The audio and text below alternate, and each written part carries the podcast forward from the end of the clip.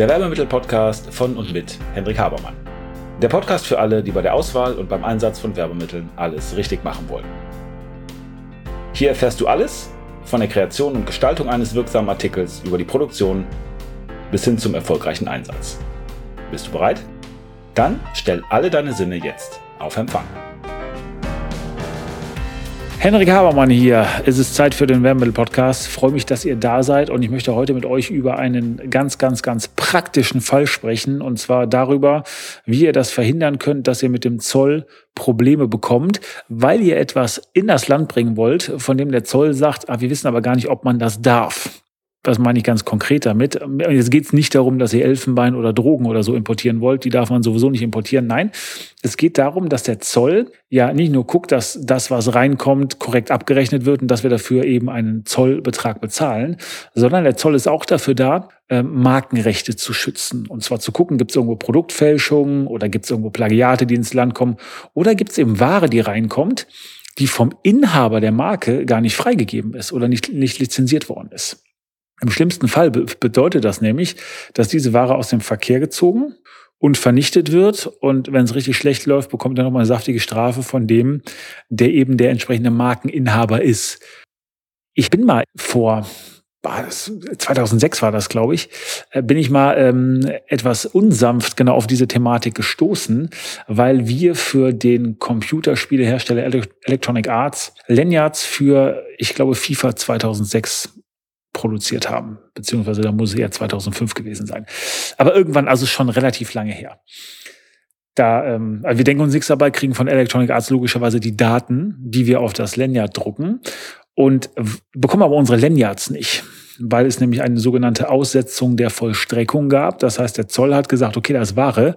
Ich weiß gar nicht, ob das in Ordnung ist, ob die überhaupt importiert werden darf. Was machen die dann? Dann sprechen die den entsprechenden Markeninhaber an und weil da FIFA draufsteht, haben die eben sich an die FIFA gewendet, gewandt und nicht an Electronic Arts und haben gesagt, hier guck mal, da gibt's eine Firma Habermann, die hat hier Lanyards, dürfen die das?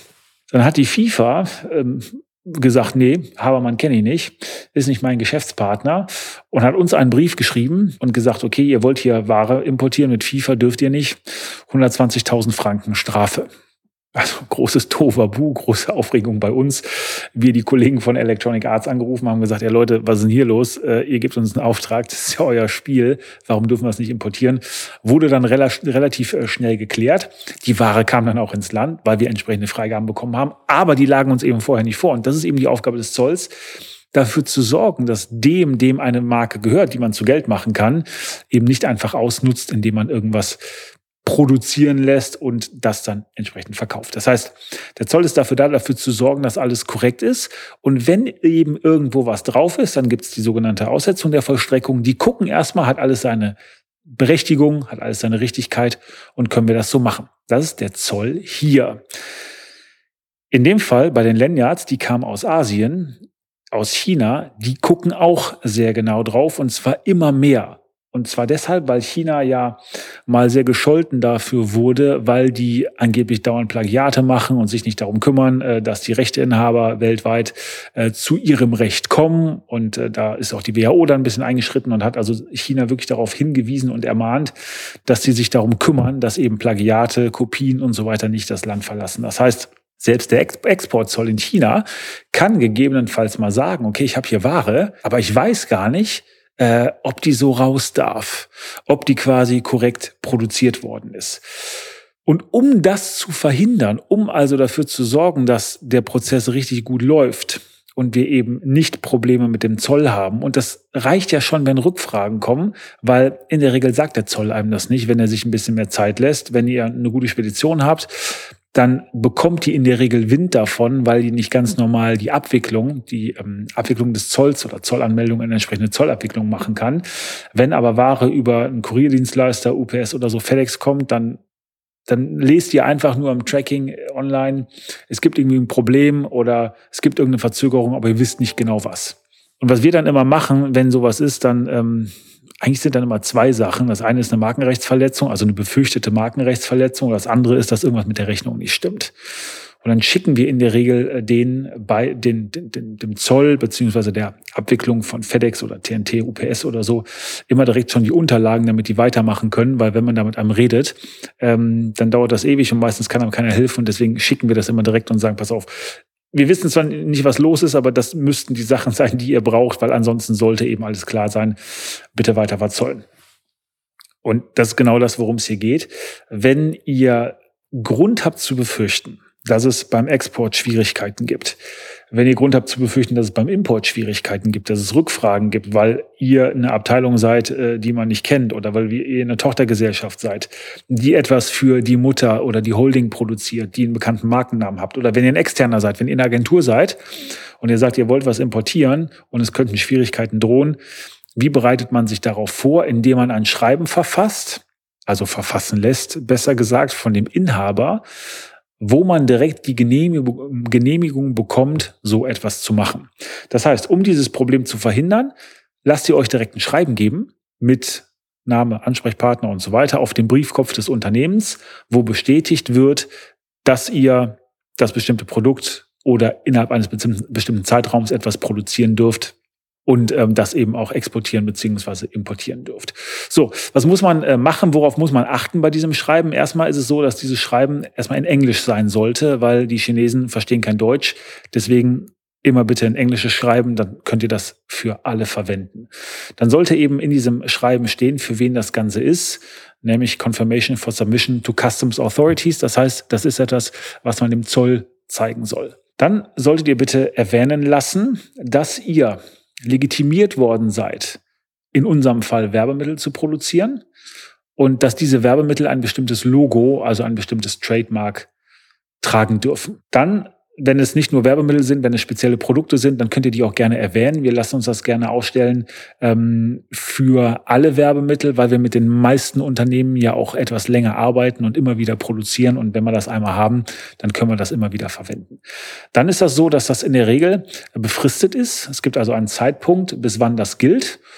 Und ähm, dann steht da noch, dass ähm, eben der Kontaktpartner, die Kontaktperson, der Ansprechpartner gerne kontaktiert werden kann, wenn es da Probleme geben sollte. Das heißt, es ist ein sehr, sehr, sehr einfaches Schreiben ähm, mit dem Betreff zum Beispiel Confirmation for Submission to Customs Authorities. Und dann steht da einfach nur, wen es interessiert. Kennt ihr vielleicht diesen interessanten Satz, to whom it may concern. This letter is to confirm that XY is legitimate importer of under trademarks off. Then this confirmation is valid until, will be extended on demand. For further information, please do not hesitate to contact the undersigned. Kind regards XY mit Kontaktdaten. Das heißt, ganz, ganz einfaches Schreiben, mit dem ihr verhindert, dass auf der einen Seite es im Export Schwierigkeiten gibt, dass es im Import Schwierigkeiten gibt, dass Rückfragen kommen und ihr zeigt eurem Partner beziehungsweise eurem Chef, wenn ihr es also intern macht, noch, dass ihr euch auskennt ähm, und dass ihr den Prozess im Auge habt und alles dafür tut, dass es nicht zu Problemen kommen kann. Ganz, ganz wichtige Sache, weil wir das nämlich letzte Woche hatten, wo wir wieder Rückfragen hatten wo wir dann eben dieses Schreiben schnell zeigen konnten.